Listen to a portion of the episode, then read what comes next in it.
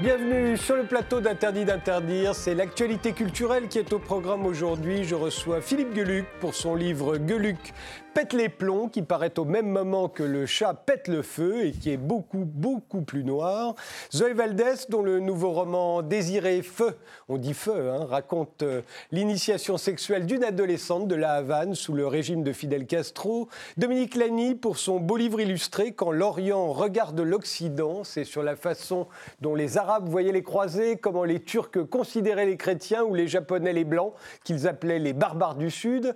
Et Christian Scaretti qui met en scène l'échange de Paul Claudel au Théâtre des Gémeaux à Sceaux, puis au TP de Villeurbanne et en tournée dans toute la France avec Robert Renucci et Francine Berger. Mais d'abord, le style de notre époque. Euh, vous nous avez chacun apporté euh, une photo pour l'illustrer. On va commencer par la vôtre, Philippe Geluc. Elle est assez mystérieuse, il faut bien le dire. Hein. Alors, c'est une sculpture qui est exposée à Bruges. Hein, la Venise du Nord, en Belgique. Et elle représente cette baleine qui sort de l'eau. Elle est constituée uniquement de déchets plastiques.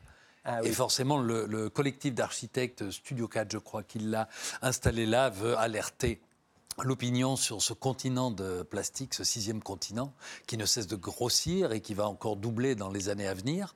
Déchets plastiques euh, que nous mangeons, jusque dans le sel de table, puisqu'on sait maintenant qu'il se décompose dans la mer et que nous en bouffons à toute heure du jour et de la nuit. Mais je rêve de voir une photo de ce continent, euh, non pas qu'il soit entièrement euh, solidaire euh, en un seul endroit, mais enfin il doit y avoir des endroits qui sont recouverts de plastique. Vous avez déjà vu des photos Ah, il est dans le Pacifique, il est, oui bien sûr, j'ai vu des reportages, il est à la dérive et il y a effectivement, vu les courants marins qui, se, qui sont concentriques, à un certain moment, il y a cette réunion de tonnes, de, dizaines, milliers, de je ne sais pas combien, de millions de tonnes de plastique qui flottent évidemment sur l'océan Pacifique.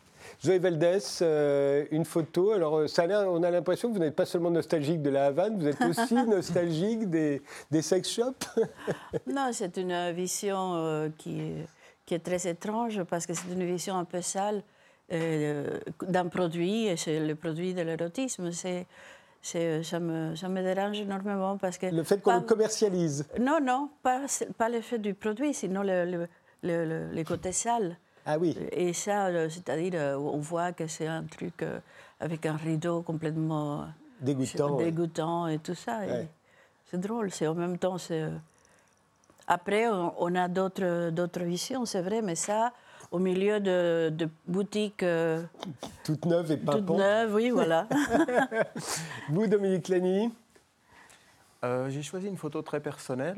C'est une photo euh, de mon épouse et de mes enfants.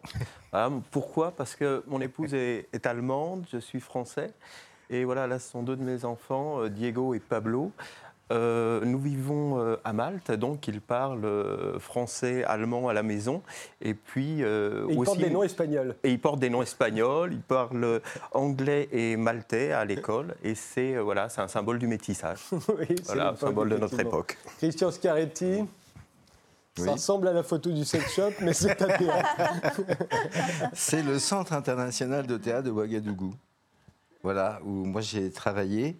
Euh, pour y mettre en scène les versions euh, que les Africains ne peuvent pas se payer euh, de, la, de la trilogie d'Aimé Césaire, Congo et, euh, et puis euh, la tragédie du roi Christophe, et, puis aussi euh, une tempête qu'on a commencé à faire. J'ai travaillé là-bas. Et je l'aime parce que, d'abord, j'aime bien l'égalité entre théâtre et entrée. C'est-à-dire que ça, ça, rend modeste. On est, on est totalement lié aux entrées, on n'est pas lié au théâtre. Et puis ensuite, parce que, vous voyez, ce sont les barres d'accroche des projecteurs. Donc quand on dirige, comme c'est mon cas, un des plus beaux théâtres d'Europe, quand on travaille là-bas, on se dit on n'est pas mort. voilà, ce qui est beau, c'est la volonté. Quoi. l'écart qu'il y a entre la volonté et la subvention. Et euh, moi, j'ai besoin de me rappeler la volonté et j'en ai, marre de pleurer après mes subventions. Donc, euh, pour moi, c'est de l'espoir euh, sur pied, quoi, parce que dans une des villes les plus pauvres du monde, avoir cette, cette, cette volonté-là, avec, avec sa poésie aussi hein, et, sa difficulté, bah, ça, moi, ça m'aide dans mon travail, fondamentalement. Quoi. Et comment sont les sex shops là-bas? J'en ai pas vu. je n'en ai pas vu. Euh, il doit y en avoir, hein, j'imagine, dans ce qu'ils appellent Waga 2000, parce que c'est. Théâtral. Oui, peut-être. eh bien, commençons.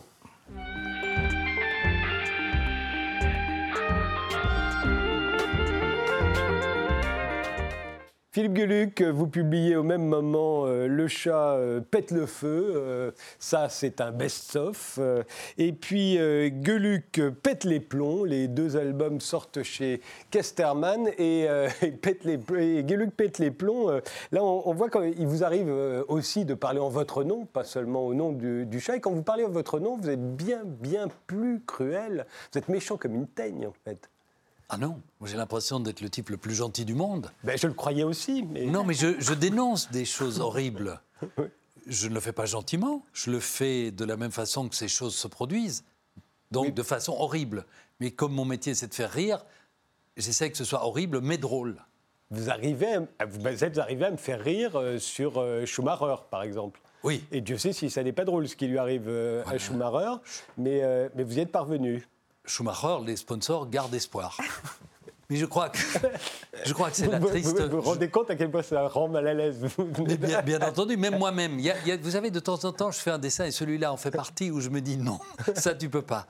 Où j'ai parfois la nausée moi-même en, dessinant une chose affreuse. Mais je crains que ce soit la triste réalité, parce qu'il y a autour de ce pauvre homme qui, euh, je crois, est dans l'état à peu près d'un légume trop cuit euh, aujourd'hui, il y a effectivement des enjeux financiers qui sont considérables. Et je me mets à travers ce dessin dans la tête des gens qui doivent prendre ces décisions et qui doivent dire oui, mais alors est-ce qu'on on laisse partir ou pas? Oui, mais vous vous rendez compte, ça va faire des millions ou des milliards de trucs qui vont nous échapper, etc. Donc c'est cet environnement qui est d'un cynisme épouvantable. Mon dessin, finalement, ne fait de mal à personne. Non. Il y a celui sur la Centrafrique bah oui, ça c'est. la France en plus, c'est l'honneur de la France. Oui, on, avait tous lu ça dans la presse à un moment. Abus sur mineurs en Centrafrique, nous sommes là pour vous libérer sexuellement, demande l'enfant. Mais là, encore une fois, pardon de, de rire, c'est pas drôle. Mais... si, si, ça l'est. Le, oui, oui, non, le, dessin fait rire. La situation est tragique. Je veux dire, comment peut-on imaginer qu'une force internationale qui est là pour libérer un pays du joug ou de la tyrannie ou de, du, du, des, des, djihadistes qui, qui tournent autour lui, comment peut-on imaginer que des gens soient assez. Enfin, c'est assez inhumain. Même chose avec, il y a un dessin que vous ne passerez pas sur les curés pédophiles, mais encore une fois... Effectivement, je dois dire que celui-là, je me suis dit non, je ne peux pas le passer, parce que la télévision, on rentre chez les gens, et tout à coup de leur balancer ce dessin-là, c'est quand même... C'est un peu euh, violent, mais encore une fois, mon dessin n'est que douceur. Non, mais mon, dessin n'est que compassion. Oui, et puis il n'est qu'une histoire inventée, tandis que la réalité dont il traite est simplement sordide. Il parle de ces prêtres qui devraient alors où nous parlons, croupir dans des cachots, euh, qui, est la seule place qu'ils méritent. Au lieu de ça, ils sont protégés par la hiérarchie, par Barbarin qui dit Mais non, moi j'ai rien vu, euh, j'étais pas là, etc. Non, on sait que dans tous les pays, de, de, de, de l'Italie à la France, en passant par l'Irlande, le, le, Portugal, partout, les États-Unis, les crimes pédophiles sont légion. Et on n'a rien fait. On n'a rien fait en ce qui concerne ce commis euh, au sein de l'Église. ailleurs, c'est un peu différent tout de même. Oui, bien sûr, mais comme s'il y avait un uniforme ou une robe qui exonérait de rendre des comptes dans la justice des hommes. Cela dit, cet album est, euh, c'est de l'humour noir, c'est de l'humour même très très noir. Euh, quelque chose qui passe de plus en plus difficilement aujourd'hui. Euh, de même, le, second degré. Il se trouve que dans cet album, il y a aussi des textes assez longs que vous écrivez avec votre plume. Vous ne les décidez pas, cela. Et vous vous sentez obligé d'expliquer l'humour aujourd'hui, notamment l'humour au, au, second degré. et pas seulement aux imbéciles, parce que ça s'appelle Expliquer l'humour aux imbéciles, mais il n'y a pas que les imbéciles. Mais vous l'avez lu, malgré tout. Bien entendu. mais il n'y a pas que les imbéciles qui ont du mal aujourd'hui avec le, deuxième ah degré.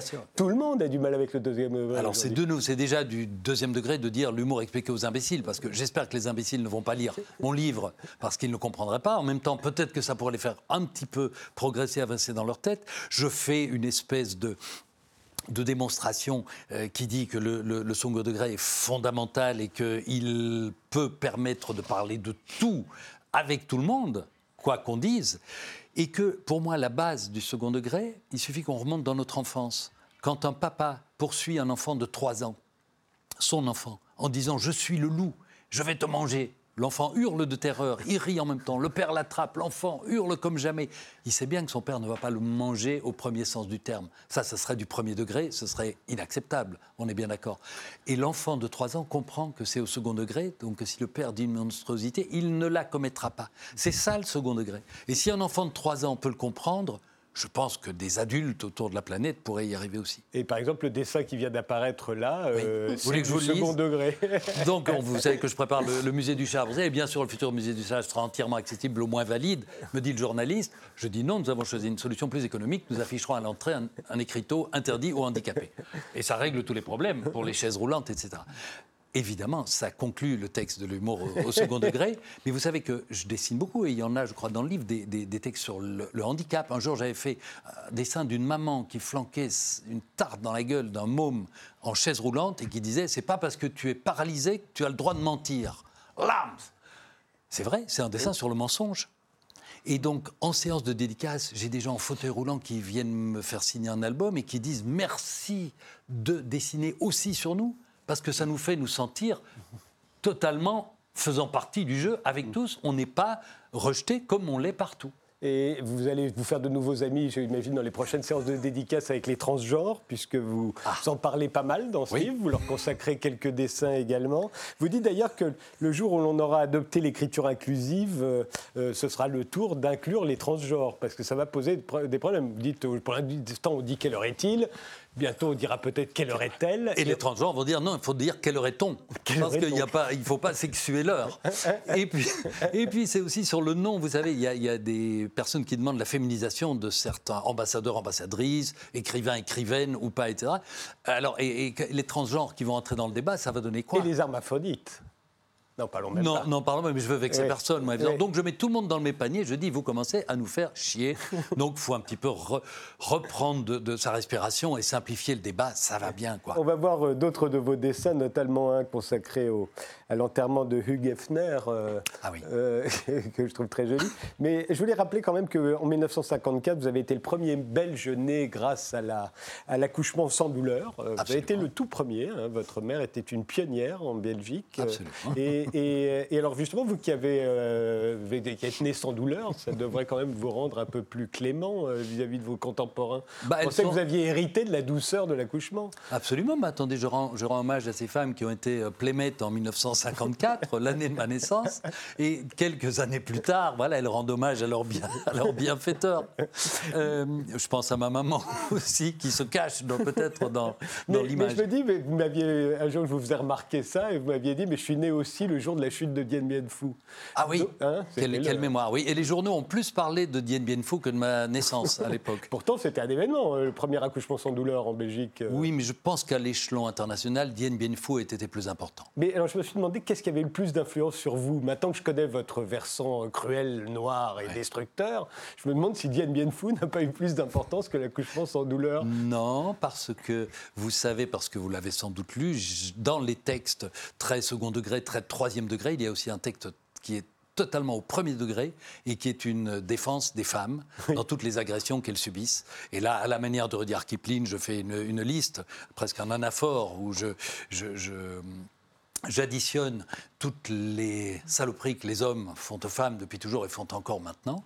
Et je termine par une pirouette avec un dessin qui Oui. démonte le truc. Voilà, drôle qu'on ne verra pas, mais on en voit un autre où vous expliquez, où il y a un professeur qui explique le harcèlement sexuel à des hommes qui visiblement ont du mal à le Je peux comprendre. vous le lire parce que- Et qui trouve une très bonne métaphore pour le faire comprendre. Donc imaginez ce que deviendrait votre vie si à longueur de journée, de gros homosexuels plus forts que vous n'arrêtez pas de vous caresser les fesses et la braguette en vous disant qu'ils rêvent de vous sodomiser. Proposition, et il dit ça, c'est le harcèlement. Le viol, c'est quand ils le font. Et on voit la tête des types qui hum, avalent un peu de travers en imaginant. En fait, on découvre euh, dans cet album, euh, c'est le troisième en fait, hein, où De cette série-là. Euh, où Gueuluc s'exprime en son nom. On s'a- On s'aperçoit que vous êtes un vrai fils de Sampé, de pas de Sam- si Sampé un peu, mais c'est plutôt le chat où vous êtes un fils de Sampé. Là, vous, vous êtes vraiment un fils de, de, de ciné, De ciné, bien sûr. de ciné et même de réalisateur. Oui, ben, vous savez, ils ont illuminé mes, mes lectures d'enfance. Quand j'étais môme, je lisais plutôt euh, Rézère, Ciné, euh, Bosque, Chaval, euh, Topor, plutôt que Spirou et Tintin. Ouais. Et j'avais une affiche de ciné dans ma chambre d'enfant. Oui, ça marque. hein. Eh oui, et, et donc il est devenu, il a toujours été mon maître, il est devenu mon ami, et, et, et j'ai dessiné dans Ciné Hebdo et puis dans Ciné Mensuel. C'est lui qui m'a demandé d'un petit peu lâcher les chevaux qu'il y avait sous le Ah, c'est grâce à Ciné Ah oui. ou à cause de Ciné que vous vous êtes euh, révélé sous ce jour euh, Absolument, très il différent de, Oui. de celui qu'on connaît par, euh, par le chat. Il m'a demandé dans, l'hebdo qu'il créait de tenir une rubrique qui s'appellerait Gueuluc se lâche. Et il m'a dit, fais-moi autre chose que le chat qu'il adorait par ailleurs. Hein. Il a écrit des, des- des- des choses magnifiques sur, sur mon personnage et sur la façon dont il aimait. Mais là, il m'a Lui-même dit, avait dessiné pas mal de chats. Absolument, hein. D'une autre façon. Et il m'a dit, mais là, lâche-toi totalement, je voudrais. Et au journal, à l'époque, c'est d'ailleurs assez amusant, les vieux anards qui constituaient toute la bande de, de gens qui l'entourent disaient, mais enfin, tu vas pas engager Gueluc, il est chez Drucker, c'est un- c'est- il, est, il est consensuel, il est trop gentil, il est parfois mou. Et Ciné leur a dit, attendez, laissez-le faire, vous allez voir. Et je leur ai fait des choses qui... Parfois, les ont fait un petit peu euh, avaler de travers Et, et eux-mêmes. le dernier qu'on va voir, d'ailleurs, votre dernier dessin, je trouve que ça aurait pu être un dessin de ciné. Il aurait dessiné d'une autre manière. Voilà, je me suis dit que ça, ça aurait pu être un, un dessin de ciné. euh, Ouais, qui a beaucoup dessiné des gens mutilés, etc. Et que j'ai entendu récemment à France Culture où on me faisait entendre une, une archive sonore et où il disait Moi, il n'y a rien à faire. Le type, même s'il est handicapé, euh, c'est triste, mais s'il glisse sur une peau de banane, ça me fait rigoler. Et, et on ne sort pas de ça. Gueluc euh, pète les plombs, euh, ça sort chez Casterman, tout comme le best-of du chat. Le chat, lui, pète le feu.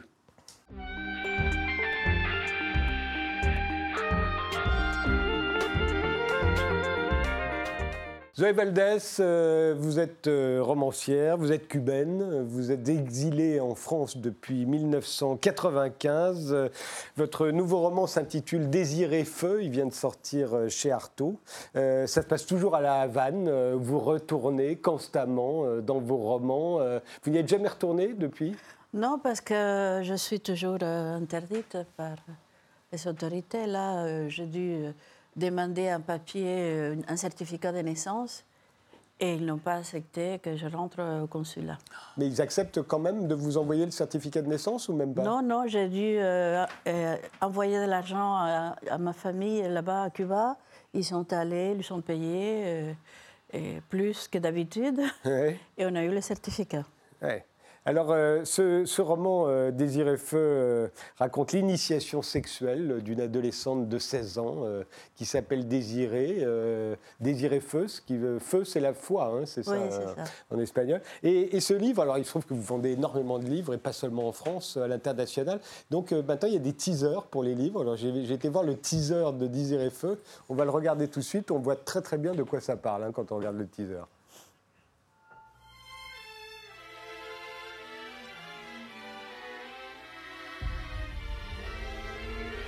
Mm-hmm.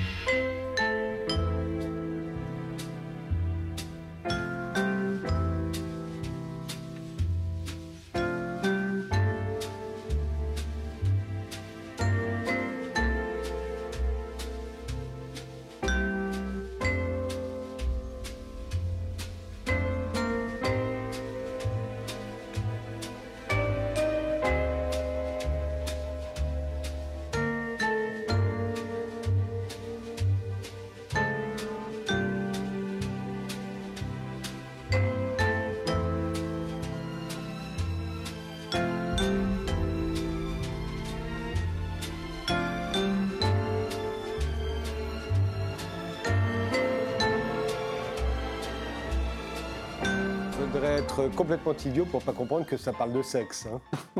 on comprend bien, c'est le sexe.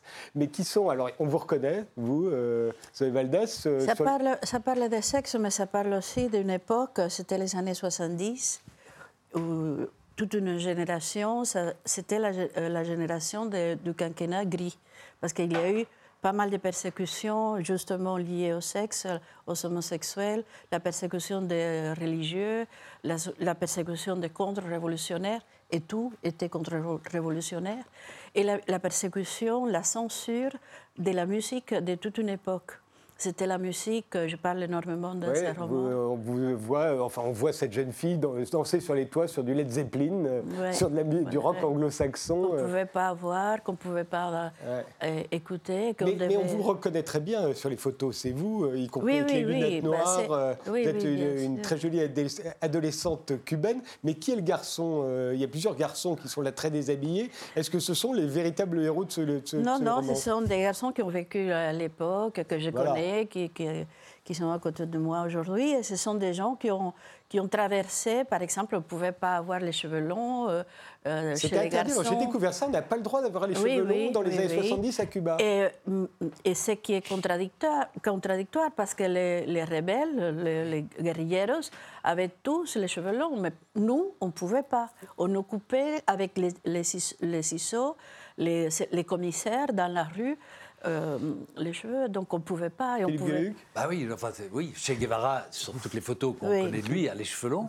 Ça paraît invraisemblable. Mais lui, il est dans la guérilla, il ne peut pas se les faire couper tout le temps. C'est peut-être aussi pour ça. Oui. Euh, Mais nous, on disait qu'on n'était pas à la hauteur, qu'on devait justement, tous les matins, on devait dire euh, Pioneros por el comunismo seremos como el Che, mais on devait être comme le Che, on devait gagner ces, ces grandeurs d'être comme le Che. Pas... Et euh, elle, est, elle, est, très catholique, euh, cette, euh, cette jeune fille, en tout cas au, au début de sa vie. Il n'y a pas de persécution de l'Église Oui, au départ il y a eu, Parce c'est que là, il y a ça. des églises, il y a des prêtres, Oui, oui. ils sont là, ils sont oui, actifs. il y a eu énormément de pères, qui ont, des, des- des curés qui ont allé en prison parce que, et justement, ils protégeaient les contre-révolutionnaires, notamment le père Loredo, qui est un, un grand poète, qui était un grand poète du groupe Orígenes, qui était un groupe d'intellectuels. euh, le leader était euh, José Lezama Lima, et c'est- c'était des poètes et aussi de, des femmes qui, qui, qui venaient à l'église, qui,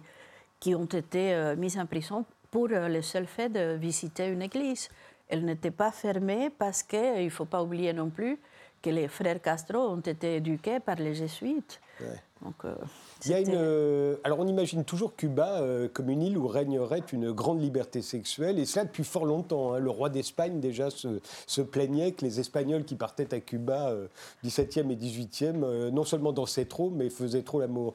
Et est-ce que c'était toujours le cas à ce moment-là Est-ce que la virginité, par exemple, est important, était importante à Cuba lors de votre adolescence Oui, elle était importante, mais nous, on s'en foutait complètement. Oui, Donc, l'héroïne s'en fout elle complètement. Était, elle était impor- importante surtout pour, euh, pour euh, une morale, la morale communiste. C'était, euh, il fallait garder la morale d'être, euh, d'être pur. C'est pour ça que je fais cette relation entre le catholicisme et le communisme, parce que c'est la même chose. C'est une relation une- aussi qui est, qui est c'est pas la entre même chose, pardon, Non, mais c'est une- en relation par rapport à la morale. Il y a un puritanisme. Il y a un qui est- puritanisme, similaire. Il y a, euh, aussi un rapport entre la religion catholique et, l'érotisme très particulier qui règne dans Cuba, et notamment par rapport au prénom. Euh, Elle s'appelle Désirée, et euh, sa mère s'appelle Virgin, Vierge. Il y a des filles qui s'appellent Dolores, Douleur. Il n'y a, a que chez les Espagnols, j'ai l'impression qu'il y a des prénoms. Le père, lui, s'appelle Jésus. Il n'y a que les Espagnols qui ont des prénoms pareils, y compris d'appeler leur garçon Jésus ou leur fille Douleur. Ça n'existerait pas en France, par exemple.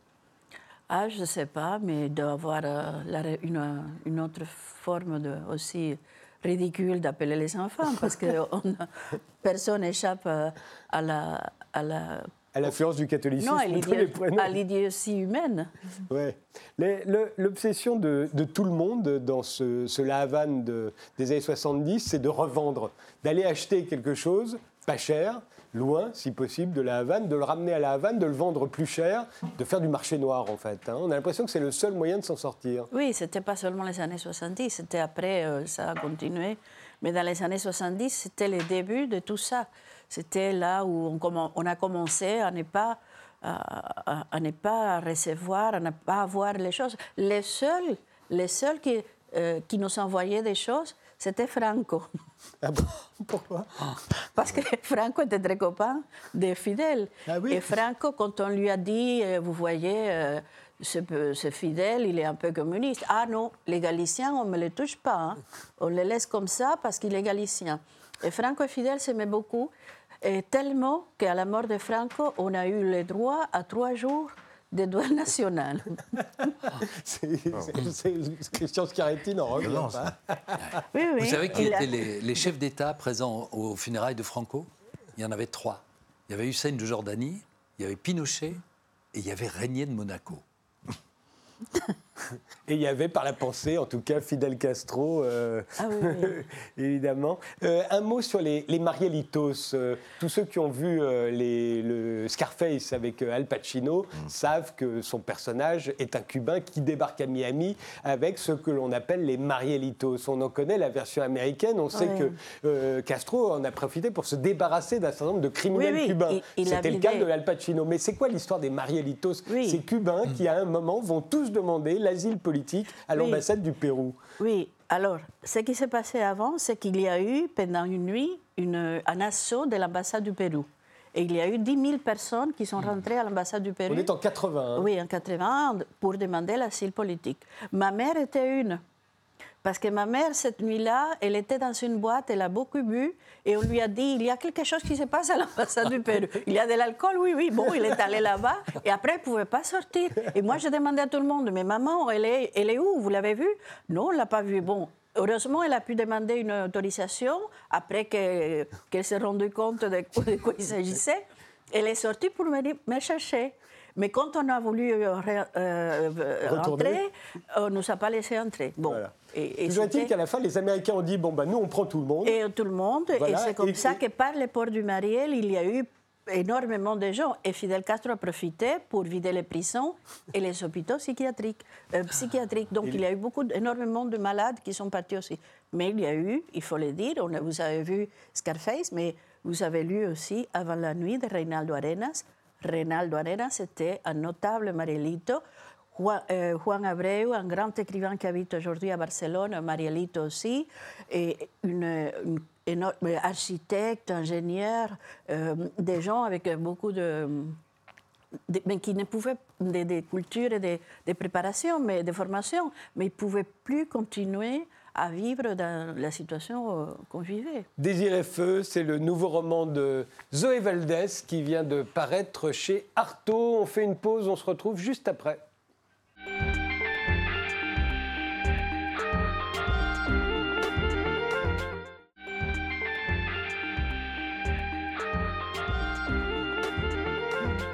Mes invités sont aujourd'hui Philippe Gueluc qui publie, qui publie Gueluc pète les plombs, Zoé Valdez pour son nouveau roman euh, Désir et feu, Christian Schiaretti qui met en scène l'échange de Paul Claudel et Dominique Lamy pour son beau livre illustré Quand l'Orient regarde l'Occident aux éditions Paulsen. Euh, Dominique Lany, vous enseignez euh, à l'université de Malte et là vous... Vous avez fait un livre, alors on parle souvent du recul historique qui est nécessaire pour comprendre le présent, euh, mais il y a aussi le recul géographique. hein, et là, c'est un vrai livre de recul géographique, c'est-à-dire, euh, c'est pas seulement. On a l'habitude de, de- de- voir ce que nous, occidentaux, on pense euh, des autres civilisations. On a moins souvent l'occasion de savoir ce que les autres civilisations pensent de nous, et en l'occurrence, la première fois que tout à coup sont arrivés les Occidentaux chez ces peuples, quelle a été leur réaction euh, euh, Nous sommes nous aussi les autres, au fond, hein, de temps en temps. On croit toujours que les autres, c'est les autres, mais non, parfois c'est nous. Non, complètement. euh, L'idée, c'était effectivement d'écrire une ethnographie à l'envers. On a l'habitude que ce soit les Occidentaux qui euh, soient les voyageurs, qui se rendent chez les autres, qui les étudient, qui les décortiquent, euh, qui rapportent des objets. Et là, euh, l'idée, c'était de faire exactement l'inverse, c'est-à-dire d'aller rechercher à la fois du côté de l'Orient, euh, du côté de l'Afrique, du côté des Amériques, voilà comment euh, ceux-ci avaient perçu les Occidentaux. Donc au départ, c'est un projet qui était, euh, voilà, qui, qui devait s'intituler Quand le monde regarde l'Occident. Et je me suis retrouvé avec tellement de matériaux. pas- de... Le livre n'est pas exhaustif. D'ailleurs, je vais prendre que quelques exemples parce qu'il y en a énormément. C'est ça. Commencer par d'ailleurs par comment les, les Arabes ont vu les, ont vu les croisés. Par exemple, là, c'est euh, ce que, ce que l'on voit là, c'est une miniature euh, du XVIe siècle hein, qui représente euh, Ouais. donc les, les croisés en armure attaquant une, une ville défendue par les musulmans. alors, ils nous appellent les franges. Ça veut dire Oui, les ils francs. s'appellent les Franges, mais surtout l'Occident, pour les musulmans, c'est d'abord le pays de la guerre.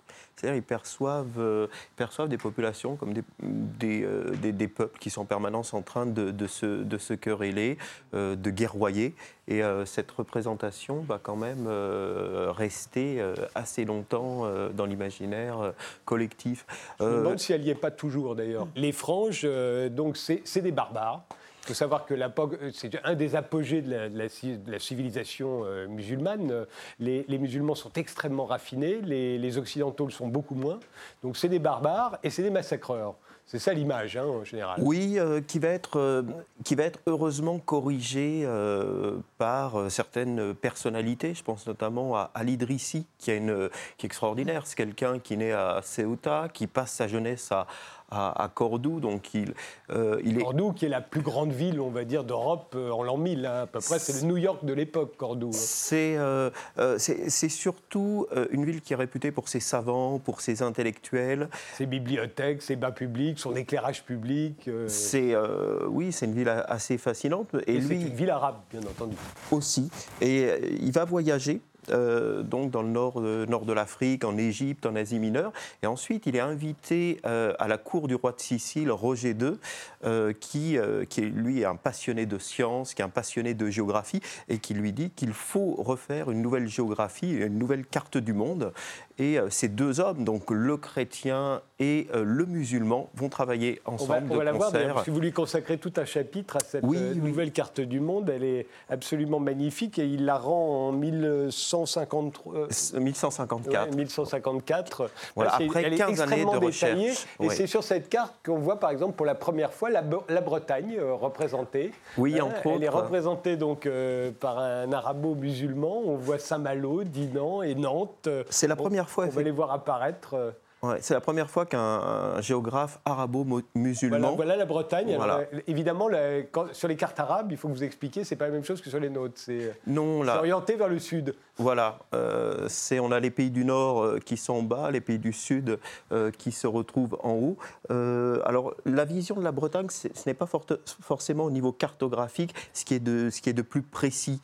par contre, ce qui est intéressant, c'est que c'est la première fois qu'on a une description qui se veut aussi exhaustive de l'Occident à cette période. Il décrit chaque région. Hein, chaque région, voilà, tout est, tout est parce que le monde est divisé en sept climats et puis avec dix compartiments et décrit les, chacun des, compartiments, donc ça fait 70 compartiments en tout, euh, de la façon la, il, parle d'ailleurs, à un moment il parle de la Bourgogne, il dit que la Bourgogne c'est là où sont les hommes les plus braves, et c'est vrai que c'était, je reviens aux au, croisés vus par les Arabes, il leur trouve tous les défauts de la terre aux croisés, mais il reconnaît qu'ils sont très braves.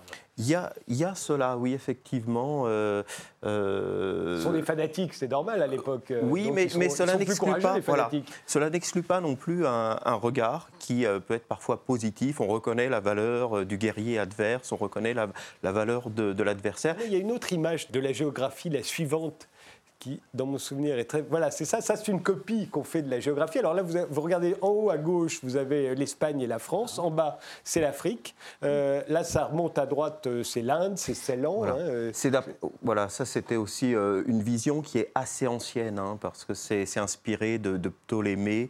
parce qu'Idrisi est vraiment allé puiser dans toutes les sources qu'il a pu trouver donc euh, les, sources, les sources latines, les sources grecques, les sources arabes, les sources byzantines pour euh, l'Europe orientale, et puis beaucoup de témoignages aussi de, première main de, voyageurs qui venaient à la cour euh, du roi euh, Roger II.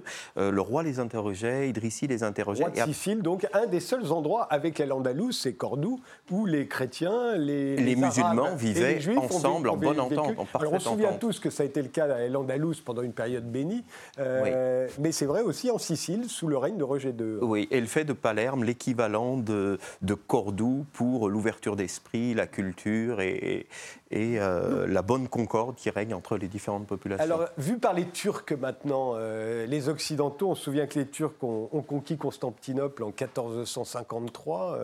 Euh, donc, ils ont mis à bas l'Empire romain d'Orient.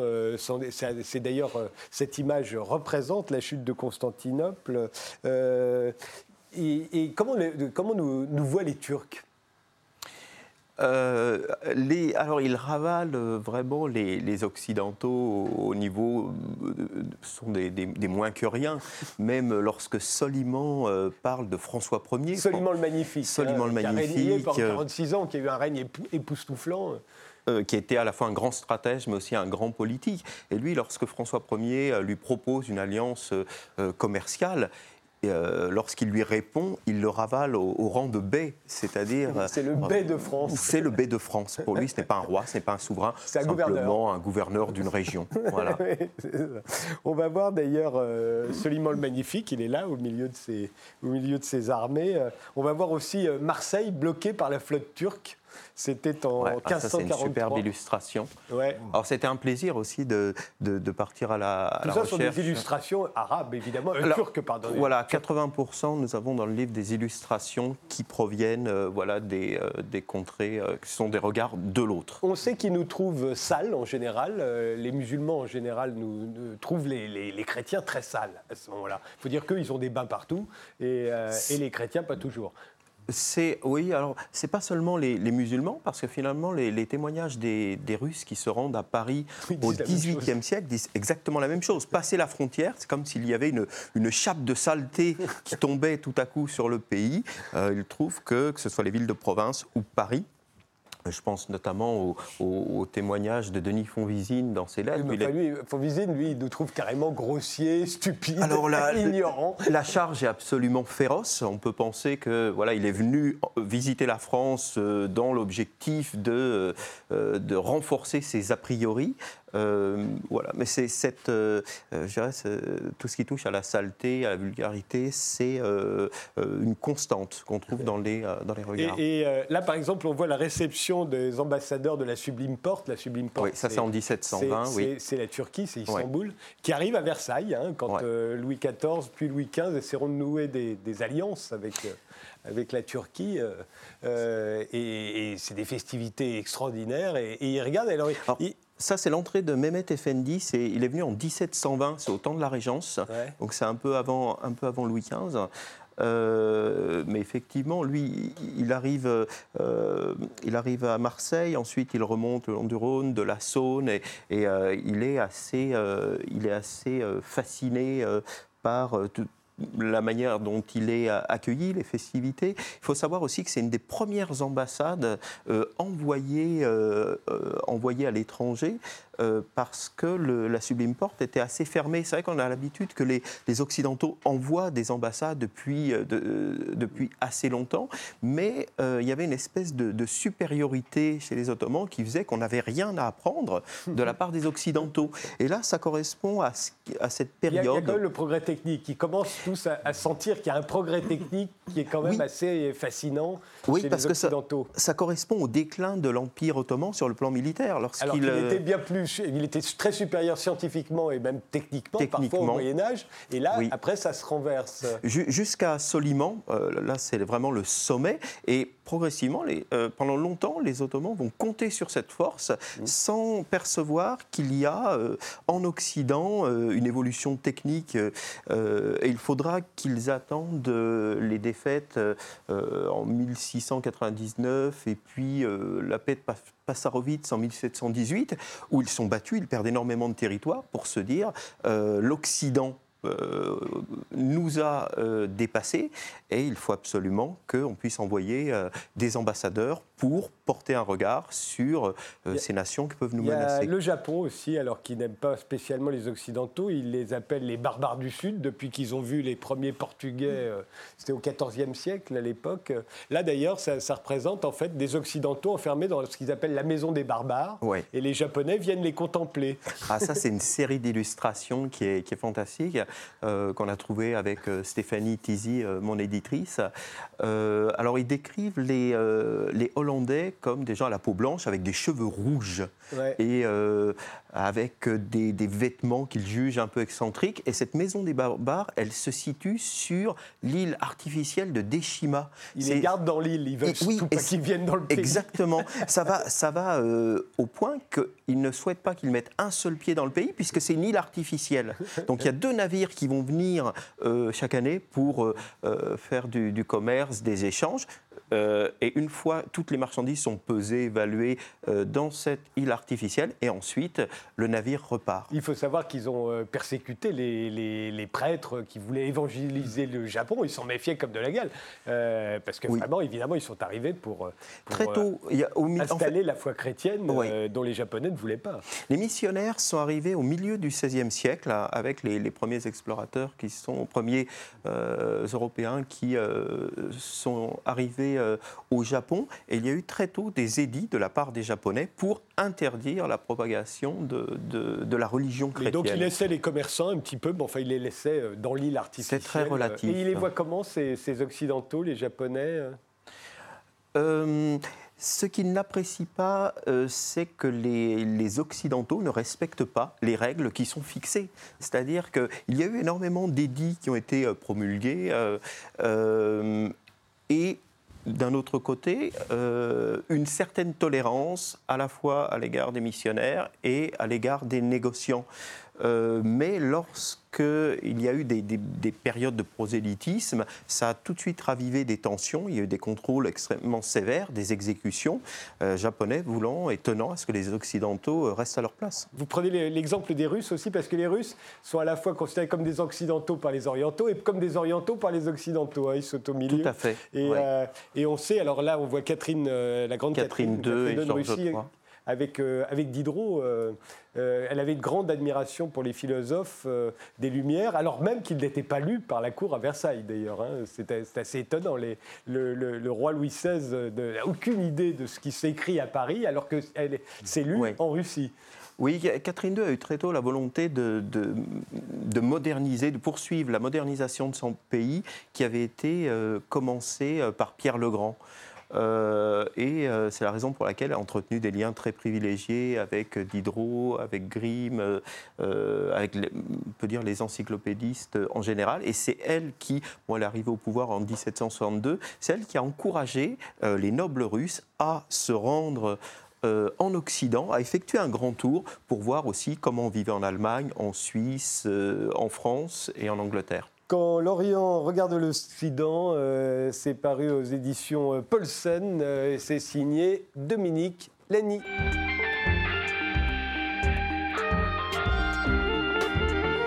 Christian Scaretti, vous, vous êtes metteur en scène, euh, c'est vous qui dirigez le, le TNP, le Thé- Théâtre National Populaire de Villeurbanne, euh, et vous mettez euh, actuellement en scène L'échange de Paul Claudel. Euh, Pour l'instant, c'est au Théâtre des Gémeaux à Sceaux. Ensuite, ce sera au TNP à Villeurbanne du 6 au 23 décembre, puis ce sera en tournée dans toute la France. Alors, L'échange, c'est une tragédie en, en trois actes, très classique hein, de, de Paul Claudel. Unité de temps, Oui, oui, oui. unité de lieu, euh, unité d'action. euh, euh, mais de quel échange parle-t-on? Oh là, euh, bah, c'est tout l'objet de la pièce, hein, de Ben savoir oui, quel- voilà. Mais on va dire en fait principalement, d'une façon un petit peu comme ça, vue de haut, on, va dire que l'enjeu principal, c'est l'achat d'une femme, Ouais. au fond. hein, C'est-à-dire une indemnité donnée à son mari de façon à ce qu'elle soit libre. Maintenant, la liberté, pourquoi faire? C'est le deuxième objet. Si on peut parler d'échange, voilà. c'est qu'au fond, le, le- le garçon, euh, est un jeune homme, euh, est prêt à échanger sa femme contre de l'argent pour oui. pouvoir enfin être libre. Pour être libre. Au fond, dans l'œuvre, il, y a, il y a quatre armes représentées qui sont quatre possibles de Paul Claudel lui-même, si on part de là. Euh, il y a le Rimbaldien, Rimbaud, ça c'est le jeune homme en question, indien, moitié métis, Ouais. moitié indien. Euh, et qui lui a une vocation de fuite permanente et donc une aspiration vitale au monde. Donc, forcément contraint par le mariage, forcément contraint euh, par, par l'obligation maritale. Donc ça, c'est une, c'est- une dimension de, de, de Claudel et pas la moindre. hein. Euh, ensuite, il y a l'homme d'affaires. euh, L'Américain. L'américain, mais qui est en aussi. C'est la ça se passe première en- représentation, de en fait, l'Amérique. de l'Amérique. Mais, avec une intuition absolument géniale. Donc Ouais. il y a, y a le- le- le- lui, et qui est aussi une version de, de Thomas Pollock, Nageoire.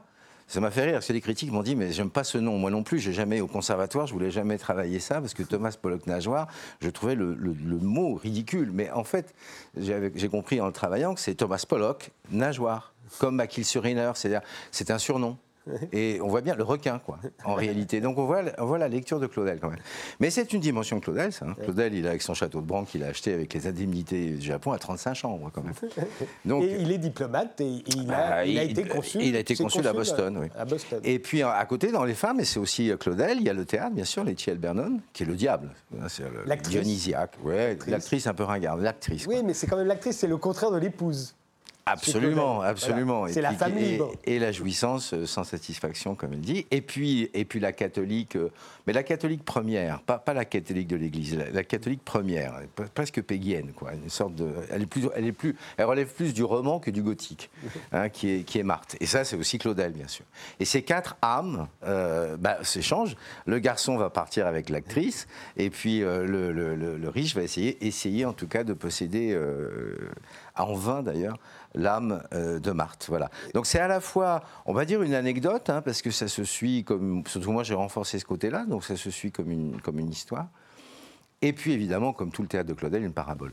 Ouais. Mais alors d'abord, c'est cette représentation des États-Unis, une des c'est- premières, je pense, euh, où tout à coup on est confronté. Ah euh, bah. il faut, euh, il, il l'écrit en 1896. 96. je voilà, c'est monté en 1914. Ouais. Il n'y a pas encore eu les 2 millions de soldats américains Non. qui vont débarquer Non, non. en France pour euh, venir euh, nous aider contre les Allemands pendant la Première Guerre Ouais. mondiale. Donc l'Amérique, c'est très très loin. Et là, c'est la première image qu'on a de l'Amérique, et c'est une Amérique d'affairistes, sans foi ni loi, une. Amérique où tout s'achète. Tout s'achète et tout se vend et tout vaut. Et même avec une lecture, on ne sait pas si Thomas Pollock est juif ou s'il est évangéliste. Ah oui. Ça serait bien qu'il soit évangéliste à cause de l'actualité de Trump, quoi. Ça Ouais. assez drôle. Mais qui considère que c'est. Il est élu parce qu'il fait affaire. Donc il, il place l'argent sous, sous le signe de Dieu, bien évidemment. Alors en face d'une catholique française, ça tire quand même. Et puis, et puis l'Indien. Euh, c'est aussi une, une des dimensions. Finalement, les États-Unis sont représentés de trois façons. Le Thomas Pollock, américain, donc l'homme d'affaires, avec le rapport, un rapport euh, euh, d'efficacité au monde. Et un monde inépuisable, et ça Claudel l'épingle très clairement, ça se termine quand même par des dollars brûlés. Quand même. Ça se termine comme ça. La, la vie, on, peut- on- on brûle des dollars. L'entertainment, c'est-à-dire euh, les directeurs- Oui, c'était une ringarde. On- moi, je l'ai fait jouer par, par Francine Berger qui a 80 ans quand même. Et pourquoi j'ai demandé à Francine? Parce que moi, quand j'étais au conservatoire, toutes les filles voulaient jouer les chi parce que séduisante, parce que sur le théâtre, le narcissisme des gens de théâtre qui est quand même insupportable dans les pizzerias tardives. Ils parlent très fort, ils sont. Donc euh, elle, est- elle est ça, mais elle représente un théâtre ringard, un, un théâtre qui est un peu, un peu clinquant, mais c'est l'entertainment américain, il y a les deux. Ah oui, Et j'imagine ce que. Claudel pouvait penser du Bah, théâtre américain, en comment tout cas de la comédie Bah, musicale. la comédie, c'est Broadway. et puis, euh, et puis, euh, et puis euh, comment, euh, Louis c'est le, le demi-indien, et qui est d'ailleurs sans doute de mère indienne et de père indien, euh, enfin, et de père blanc, euh, et qui est, euh, qui, qui est la Grande Plaine. Donc, il représente, c'est assez étonnant, hein, avec une intelligence, et surtout, c'est pas le Claudel du partage de midi, c'est plutôt le Claudel proche de Tête d'Or, c'est-à-dire un symboliste pur sucre et, animé. euh, d'une telle sexualité, enfin dans, dans le, texte, Alors qu'il vient de se convertir euh, au Non, christianisme. non, euh, oui, il vient de se convertir au, christianisme. Moi, ça, j'y crois pas. Je pense qu'il a toujours été plus ou moins. Vous savez, il a toujours dit qu'il avait été baptisé un 15 août. En réalité, si on consulte euh, les, les- les- les archives municipales de Ferrand-Tardenois, il a été baptisé en octobre. Donc, c'est un romancier. Je veux dire, il, il raconte sa vie. Bon, et, et évidemment, traversé par un verre inouï. L'immense contribution de Claudel, et malheureusement le grand malentendu sur Claudel, et- qui est quand même le premier grand auteur baroque. Claudel est espagnol, il n'est pas anglais. C'est pas le théâtre élisabétain qu'il regarde, c'est le théâtre espagnol, c'est un théâtre théologique, un peuple théologique est le peuple espagnol. Et, et donc il, a, il, il nous offre, il nous tend, certes dans un, c'est une unité de temps, de lieu, d'action. C'est parce que c'est un peuple théologique qui appelle ses enfants Jésus, euh, douleur. euh, C'est poêlé, c'est vierge. Sans doute. Oui, oui, mais oui, non, mais quand je dis bah, les actes sacramentels espagnols, par exemple le procès de l'âme et du corps, vous vous rendez compte de faire une pièce qui s'appelle Le procès en divorce de l'âme et du corps. C'est-à-dire, euh, bon, et, Claudel, dans l'échange, il y a de cela. Il y a d'ailleurs, il y a, il il y a- côté acte sacramentel. C'est un, un théâtre du monde, mais, mais du monde dans, toute sa dimension, sa dimension horizontale, puis sa dimension, bien sûr, verticale. Vous savez, il y a une, de Claudel que je trouve très belle, c'est de dire ma béatitude est dans la solidité. C'est le solide du monde qui fait ma béatitude. C'est pas Claudel n'est absolument pas une, un- une sorte de pur, pur esprit euh, transcendé par une idée divine quelconque. Non, c'est dans la réalité, dans la concrétude. C'est pour ça qu'il est si beau à jouer, et c'est pour ça qu'il résout par cette concrétude qui est dans son vers, quelque chose que les Français ont cherché de toute éternité, c'est-à-dire d'abattre euh, le classicisme. On dialogue avec un auteur en France qui s'appelle Jean Racine on, se bat avec un gars qui a un corpus lexical de, je sais plus, 800 mots, et puis basta, qu'il faut du verre équilibré aussi beau que la sorte de Versailles. Et donc, ça, c'est des, Los Parisinos, non? Côté comme ça, c'est parisien. Et on est, on face à cette. Et on a essayé de la combattre euh, terriblement. On a un théâtre aristocratique qui n'a pas de grandes figures populaires dans son répertoire. La langue, elle est codifiée. C'est ce qui fait notre beauté, mais c'est ce qui fait aussi notre démon. Et c'est les, romantiques. Mais quand, Hugo combat ça, qu'est-ce qu'il fait? Il écrit en alexandrin, donc il continue à dialoguer. Donc il tend pas un vers. Le vers libre, euh, en espagnol, il y a un vers libre, il y a un vers rythmé. Parce que c'est une langue accentonique. En anglais, on a ça, mais en français, on n'en a pas. Le, vers libre français, on a l'impression d'une prose qui est espacée. C'est un peu ridicule, en fait. Et Claudel, il tend un vers qui est absolument sublime, qui est fait, alors qu'on appelle le verset claudélien, qui est basé sur la respiration. Il dit finalement, c'est inspirer le monde et le restituer dans un verbe possiblement intelligible. C'est-à-dire que le vers est basé sur la respiration. Il réécrira hein, d'ailleurs cette pièce en 48 ou Ah oui, alors là, il passe des compromis terribles avec. Il, va la réécrire, oh, ce sera un four complet. Oui, puis c'est une honte. Enfin, moi, pour ça que à moi, première version, radicale. Ah bah non, sinon, première version. Ah bah, sinon, c'est aucun intérêt. non, non. Ah bah, il y a un truc très simple. Hein. Marthe, dans la première version, euh, s'adresse à la nuit, à la nuit, pas à Dieu, à la nuit, et elle demande justice, donc orgueil, mon, mari m'a trompé, je demande justice. Clytemnestre, quoi. Grande. Dans la deuxième version, elle demande pardon. je veux dire, c'est ma faute, quoi. Alors que, euh, bon voilà, donc dans la première version, il y a, moi, il y a des choses extraordinaires. Il y a, évidemment la, dualité face. Alors, je, finis sur le vers. Hein. Donc, ce vers qu'il tend euh, nous permet d'avoir notre premier théâtre baroque après le classicisme. C'est le grand auteur baroque. C'est pour ça que je dis qu'il est plus espagnol qu'anglais. Et il y a plus d'eau chez Claudel, il y a plus de, vent, d'eau qu'il n'y a de terre. Quoi. C'est de satin, bien sûr. Ben, ça, c'est pour la partie euh, musicale, euh, propre, quoi. Après, euh, ça, c'est une dramaturgie d'une violence, d'une, mais je trouve étonnante, et d'une actualité. Alors, samedi et dimanche, on n'avait pas de lycéens. On avait donc des gens comme nous. Hein, je veux dire, en gros, parce que pour aller voir Claudel un dimanche après-midi, c'est quand même très, très militant. Donc moi, je les vois arriver, je me dis, bon, d'accord. Ça rit plus ou moins. En semaine, on a des lycéens, ils, rient. Mais ça, c'est extraordinaire. C'est ma fin bien fou. Ils ont restitué à l'œuvre ce qu'elle a de drôle, puisqu'il n'y a pas de théâtre baroque si c'est pas drôle et tragique en même temps, et notamment sur l'argent. C'est-à-dire sur cette, savoir si tout se vaut ou pas. Voilà, tout se vaut, tout peut s'acheter. Par la valeur de l'argent, tout a une valeur, oui ou non euh, c'est ça dont, traite euh, l'échange. Et Claudel, à mon avis, répond par la négative. Mais ça, en laissant, un état admiratif de la foi dans, la foi de l'homme d'affaires. Ça, il lui laisse sa liberté. Donc, de ce point de vue, elle est, elle est extrêmement moderne. Et moi, j'aimais bien aller chercher ce Claudel-là, qui est le Claudel agité. Quoi. Et on a mis derrière, il y a derrière la dualité entretenue entre Paul et Camille. Euh, au fond, les Bernon, qui fout le feu à tout et qu'il faut brûler l'actrice, il hein, faut brûler les banques, il faut brûler les églises, il faut tout brûler. Ça, c'est quoi? C'est Louise Michel. On a le dos à la commune. Mm. Et qui, revendiquait euh, Camille Claudel dans le questionnaire de Proust? Pour la femme euh, Louise Michel. Donc ça, c'est pour Et l'autre, Marthe, l'orgueil, ça c'est aussi Camille. Et puis elle investit les mannes de son petit frère mort. Alors, vous savez que Camille est née après le décès d'un petit frère, au bout de 15 jours, et c'est pour ça qu'elle s'appelait Camille parce que c'est un long garçon. Elle remplace. Euh, c'est un enfant de remplacement. Et Paul arrive le plus bien plus tard, et donc il y a un dialogue constant entre les deux. il est dans les deux figures de, l'homme, l'homme d'affaires et, le Rimbaud, et elle, elle est dans les deux figures féminines. L'échange, c'est au Théâtre des Gémeaux à Sceaux hein, hmm. pour l'instant, et ensuite ce sera au TNB de Villeurbanne du 6 au 23 décembre. Je vous remercie tous les quatre d'avoir participé à cette émission. Euh, Gueluc pète les plombs et le chat pète le feu, les deux livres de Philippe Gueluc c'est chez Casterman. Désiré Feu de Zoé Valdez, c'est chez Artaud. Quand l'Orient regarde l'Occident de Dominique Lamy, c'est aux éditions Paulsen. Et l'échange, la pièce de Claudel, mise en scène par Christian Scaretti, c'est donc Sceaux euh, jusqu'au 1er décembre, puis au Théâtre de Villeurbanne du 6 au 23, puis à La Rochelle, puis à la Comédie de Picardie, à Valence, à Saint-Étienne, etc etc. On se retrouve très vite dans un nouveau numéro d'Interdit d'interdire. À très vite, à bientôt, enfin comme